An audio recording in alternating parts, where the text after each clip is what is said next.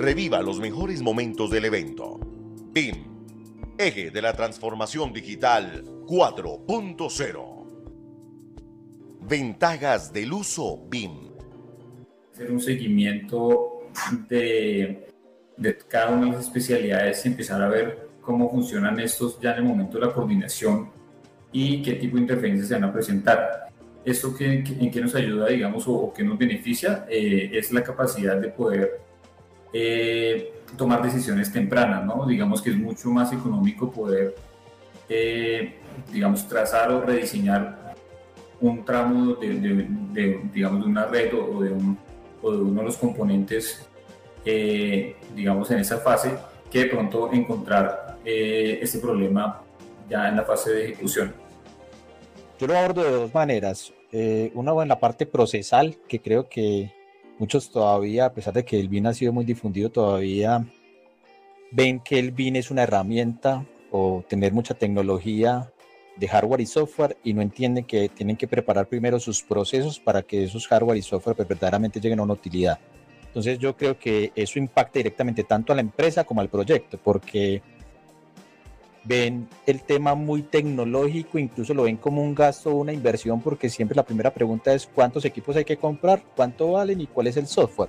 Pero no hay una, hay una pregunta fundamental y es cómo está la información que tenemos hoy en la organización, cómo está la información que va a arrojar el proyecto y si está bien organizada para que esos equipos, ese hardware y ese software, pues verdaderamente funcionen.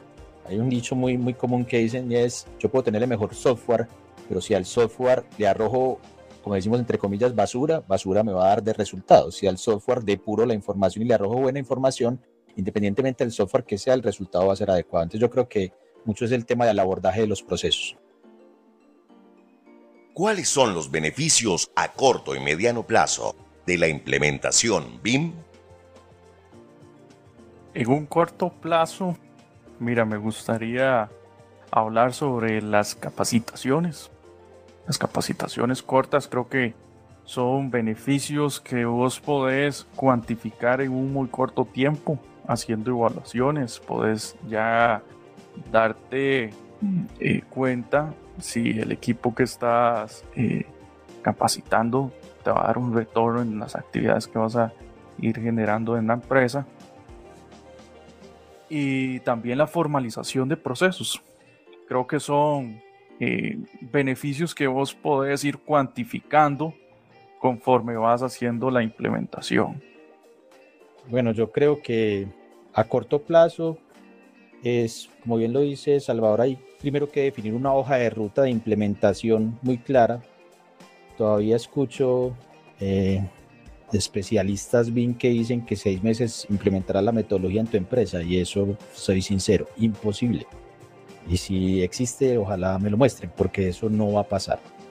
Entonces hay un tema fundamental y es planear una muy buena hoja de ruta de implementación, pero el retorno de la inversión a corto plazo creo que es la mejora de la comunicación entre las áreas participantes en el ciclo de vida del proyecto. Porque al afinar los procesos y definir esa hoja de ruta y cada cual saber dentro de las áreas dónde está ubicado y cómo va a aportar esas entradas y salidas dentro de la metodología BIM, creo que se ahorran una cantidad de problemas. Segundo, definir un pequeño grupo y un proyecto piloto sobre donde se aplique esa primera demostración que ayuda a convencer y hacer un proceso de gestión del cambio, porque es lo más duro de convencer. No es el tema tecnológico, no es el tema de aprender, es el tema de cambiar la forma de hacer las cosas. Creo que es la barrera más dura que uno se encuentra. Y a largo plazo es cuando ya tu gerente o tomador de decisión ve que en el corto plazo mostraste resultados ya ahí vas a tener un respaldo que eso después va a retornar en un tema, como lo decía eh, ahorita, en esa curva inicial, que es una curva que va creciendo. Cuando esa curva mejora en términos de optimización de procesos, pues van a venir ahí los retornos de la inversión en términos económicos y también en la optimización de los tiempos de producción. Ya ahora no nos vamos a demorar tanto, que yo me atrevo a decir que en un proceso de un contrato convencional, me atrevo a decir que el 60% es un tema de pasar la producción de planos de entrega y disminuyo más los tiempos de diseño. Hoy, con la metodología BIM, puedo invertir verdaderamente más tiempo en diseño y menos tiempo en la producción de la documentación, que creo que es el valor fundamental. ¿Qué estamos haciendo? Digamos que estamos haciendo varios proyectos piloto donde la implementación, digamos que podemos eh, estructurar rápidamente proyectos eh, y tratar de, digamos, en estos tener unos objetivos, digamos, que pueden ser eh, pequeños en algunos casos o pueden parecer pequeños, pero digamos que como estructuración de, para nosotros como equipo BIM nos va a ayudar a, digamos, a tener unos mejores rendimientos.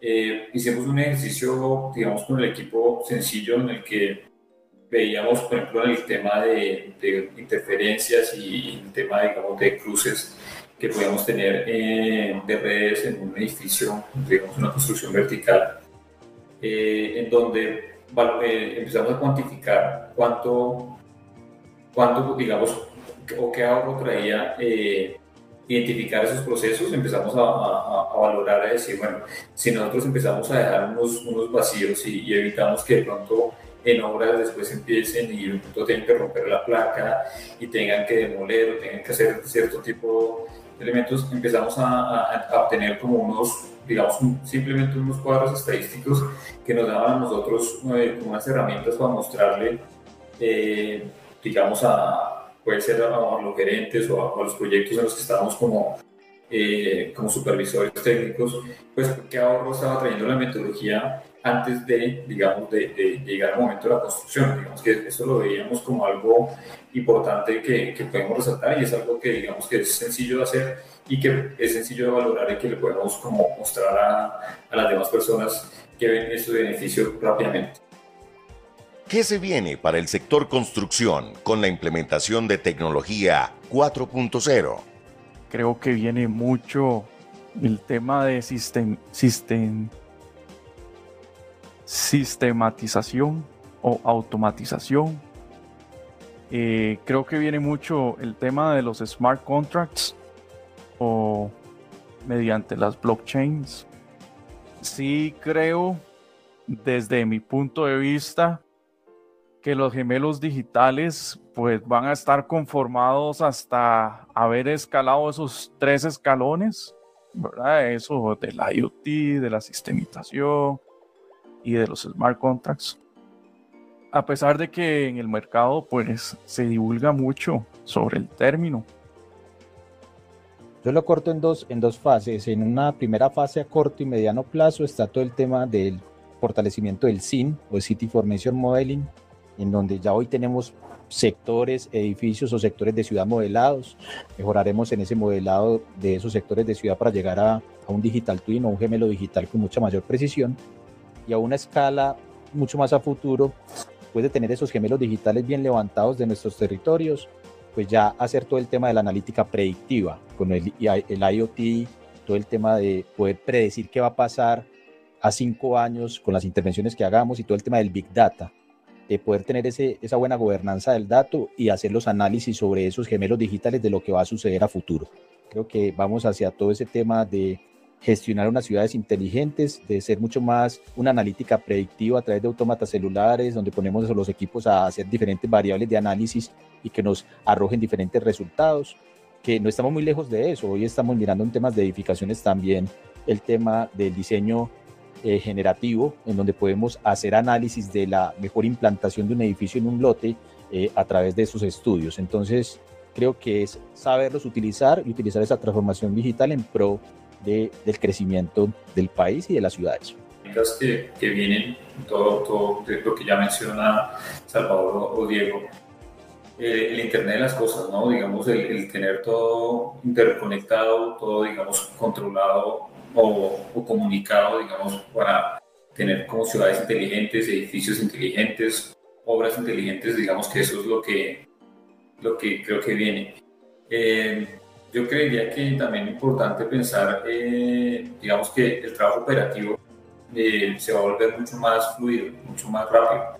Entonces vamos a tener tiempo para, de pronto para, no, no tanto para el trabajo, digamos, repetitivo, el trabajo, digamos, dispendioso, sino para analizar datos. Digamos que nos, yo creería que, que es uno de los puntos importantes que, digamos, debemos empezar a, a ver o a migrar, digamos, como profesionales de, a ese hacia como el análisis de datos, que, que, vienen una serie de datos y qué hacer con esos datos, digamos, poder tomar decisiones y poder eh, como evaluar, poder tomar eh, decisiones con, con, cierta predicción. Digamos que eso es lo que, lo que más como que valoro lo que, lo que, y lo que espero que viene. ¿no? Somos Mac. Somos 4.0.